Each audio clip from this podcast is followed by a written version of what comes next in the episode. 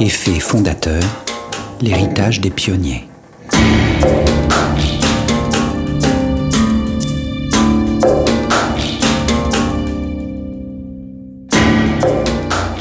Maintenant, une chose est sûre. Les maladies génétiques rares hantent les gènes d'une partie de la population du Québec à cause de l'effet fondateur. J'ai voulu savoir si cette particularité avait des conséquences sur la société et son organisation.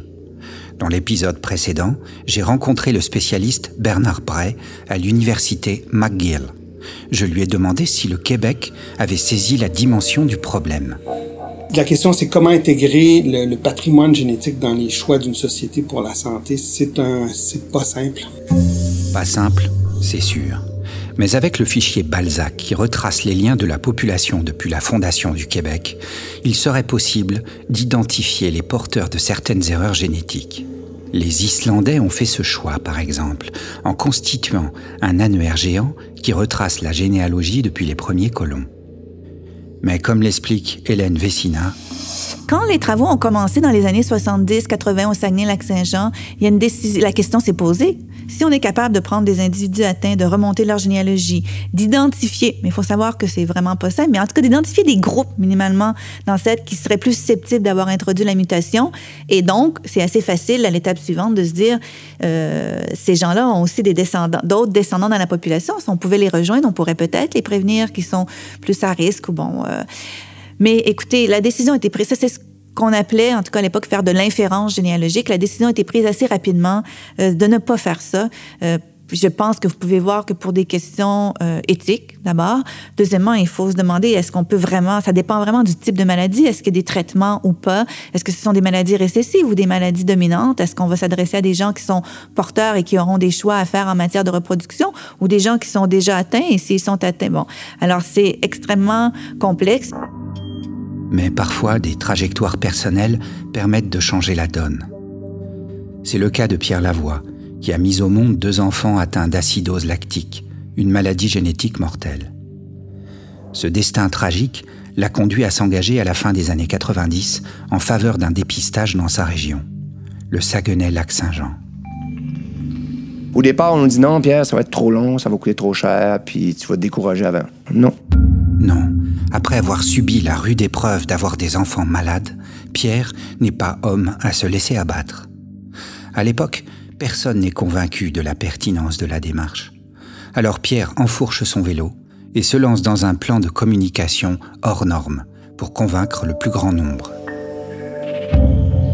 Si je me rappelle, moi, du 3 septembre 1999, c'est là que ça a débuté, là où je prends mon vélo et cette journée-là, je, vais sortir public. Euh, je veux sauver mon fils. Il est atteint de l'acidose lactique. Je veux ramasser des fonds pour la recherche. Bon. Ce jour-là, ben, j'étais seul. Hein. J'ai regardé. Ma femme est là. Euh, mon, Raphaël est dans mes bras. Nos amis qui sont venus au départ. Il y a un photographe qui prend la photo. Quand je me suis tourné, j'ai regardé derrière moi. Il n'y avait personne. C'était le début. Mais la vision, le plan de match, c'est que j'allais jamais m'arrêter. Moi, je suis un triathlète. Je fais des Ironman, j'en ai fait euh, toute ma carrière. J'en ai fait, j'allais au championnat du monde à Hawaii plusieurs fois, puis c'est des courses qui durent toute une journée où ne jamais abandonner est extrêmement important. Donc, ça faisait partie maintenant de mon ADN. Et je savais que quand tu es incapable de courir, ben tu marches. Puis quand tu es incapable de marcher, ben tu rentres. Puis tu finis toujours par traverser la ligne. C'est 42 km, c'est une question de temps que tu vas la traverser si tu t'abandonnes pas. Donc, ce principe, je l'avais en moi. Donc, ce jour-là, euh, c'était le départ, c'était l'engagement. Mais aujourd'hui, je me tourne, je regarde derrière moi, je vois 1000 cyclistes qui ont amassé 3 millions l'année passée pour les maladies génétiques orphelines. Aujourd'hui, la cause semble entendue, car le défi Pierre Lavoie est inscrit sur tous les calendriers du Québec. À l'époque, quand Pierre propose de dépister les couples potentiellement porteurs, les éthiciens des institutions publiques lèvent leur bouclier. Pierre se remémore les réunions des associations de parents d'enfants malades où il annonce son idée publiquement. Je vais prôner le. Je vous le dis euh, oui, on va essayer de trouver une médication, mais c'est le dépistage. Maintenant, euh, je vais prôner un dépistage de la population. Vous êtes avec moi ou vous n'êtes pas là, mais vous avez le choix. Aujourd'hui, on se met ensemble, puis on demande un dépistage. Ensemble, les cinq maladies ensemble. Et par la suite, on verra. À 5, on va être beaucoup plus fort. Et euh, donc, moi, dès la découverte du gène, les premiers mots que je vais dire maintenant, on prend un dépistage de population. C'est sûr que ça fait peur. Là, là où arrivait un parent avec de l'influence, j'étais un cycliste, mais connu. Euh. Pour achever de convaincre tout le monde, Pierre sait que les symboles simples peuvent lever les réticences et emporter l'adhésion de la population du Saguenay. J'ai lancé un bracelet bleu. Armstrong venait de lancer son bracelet jaune aux États-Unis contre le cancer. Je venais tout juste de le voir. J'ai dit, c'est parfait, je vais lancer un bracelet bleu et je vais, faire une pub à la télévision pour dire aux gens, quand vous achetez le bracelet bleu, vous soulignez votre support au dépistage des maladies héréditaires de notre région. Il faut qu'il y ait un message fort qui se rende jusqu'à Québec, au ministère de la Santé. Donc, on en a vendu 65 000 en trois mois. Tout le monde le portait. Maintenant, euh, le message était clair. Là. Les gens étaient prêts au dépistage et il fallait qu'on mette en place euh, ce programme. C'est que là, tu avais un citoyen touché qui n'était pas en train de dire des choses, il était en train de faire des gestes. Et qui prônait quelque chose qui était le gros bon sens, que plein de médecins avant le prônaient, mais qu'on n'était pas capable de le passer. Les éthiciens ne sont pas d'accord, malgré le soutien des médecins. Ils redoutent que les tests soient associés à de l'eugénisme, qui sélectionnerait des enfants avec le meilleur ADN. À force de remuer ciel et terre, le Saguenay-Lac-Saint-Jean a lancé un programme de dépistage pilote. Pour Pierre Lavoie, les gens bien informés sont capables de décider. Les gens doivent savoir, je ne suis pas un pro-dépistage. Du tout. Euh, je suis un pro, je veux que les gens aient la chance de choisir selon leurs valeurs, leur culture, hein, leur religion. Euh, moi, Eline, si on aurait un enfant euh, qui serait atteint, je vous le dis là, aujourd'hui très clairement, qui serait atteint de la la polyneuropathie, puis on le euh, dès ses premières semaines de grossesse, on ne poursuivrait pas. On ne poursuivrait pas la, grossesse. S'il serait atteint de l'attaque Charlevoix-Saguenay, on poursuivrait la grossesse. S'il serait atteint de fibrose kystique, on poursuivrait. Et euh, s'il serait atteint de, la tyrosinémie, on poursuivrait également. C'est moi, Hélène, qui, a vécu avec deux enfants qui sont décédés, puis qui sont capables d'accepter une situation comme celle-là, puis d'en mesurer les conséquences à long terme. Mais un jeune couple qui débute sa vie, qui c'est son premier enfant, euh, j'aime pas qu'on s'ingère dans leurs décisions. Je veux leur laisser le, choix parce que euh, euh, c'est important que ça reste à eux, cette décision-là. C'est pour ça que ce projet-là est très bien balisé, puis il n'y a aucun risque de dérapage, là. mais maudit qu'on a essayé de nous bloquer. Là. Puis aujourd'hui, on est très fiers de, le voir avancer de la bonne façon. Puis, euh, puis je sais que j'en ai une petite partie là-dedans parce que j'ai poussé fort, on a poussé fort, très fort. Puis on.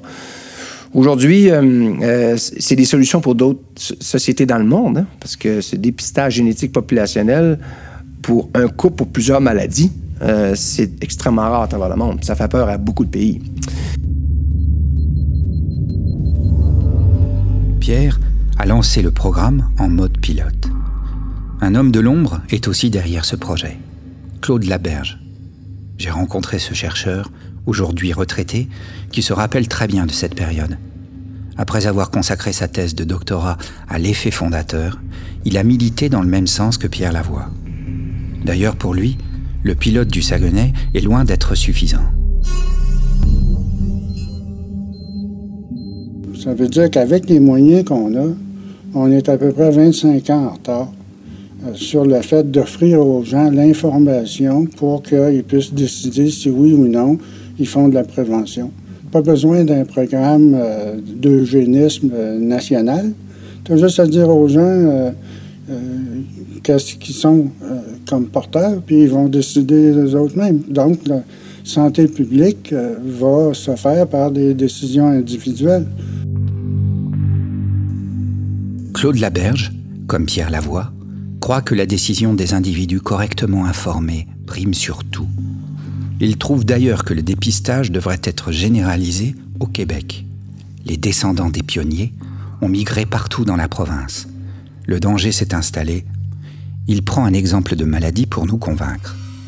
Et euh, la tyrosinémie, par exemple, est fréquente dans le Saguenay-Lac-Saint-Jean. C'est pour ça qu'on a fait un projet pilote pour offrir euh, des tests de porteurs avant la conception. Et 50 euh, des, des, cas ne viennent pas du Saguenay-Lac-Saint-Jean. Ils viennent de la région de Montréal et de la région de Québec.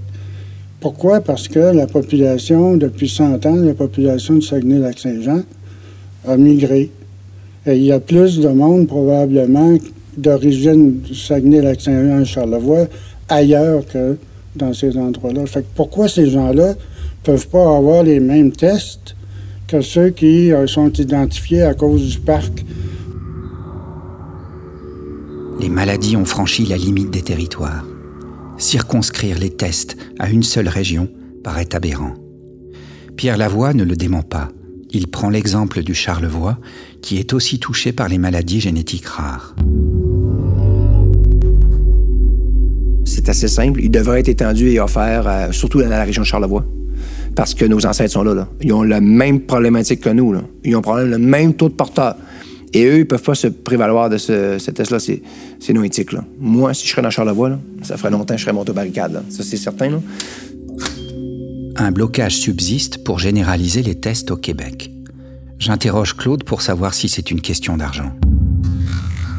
Les technologies aujourd'hui avec euh, euh, des, séquenceurs portables hein, qui coûtent à peu près 600 pièces pour séquencer euh, Hein. Ce n'est pas une question de moyens. Séquencer la population concernée ne coûte pas très cher. Le blocage ne vient pas du budget requis. La réussite du pilote au Saguenay prouve en outre que le fonctionnement est bien balisé.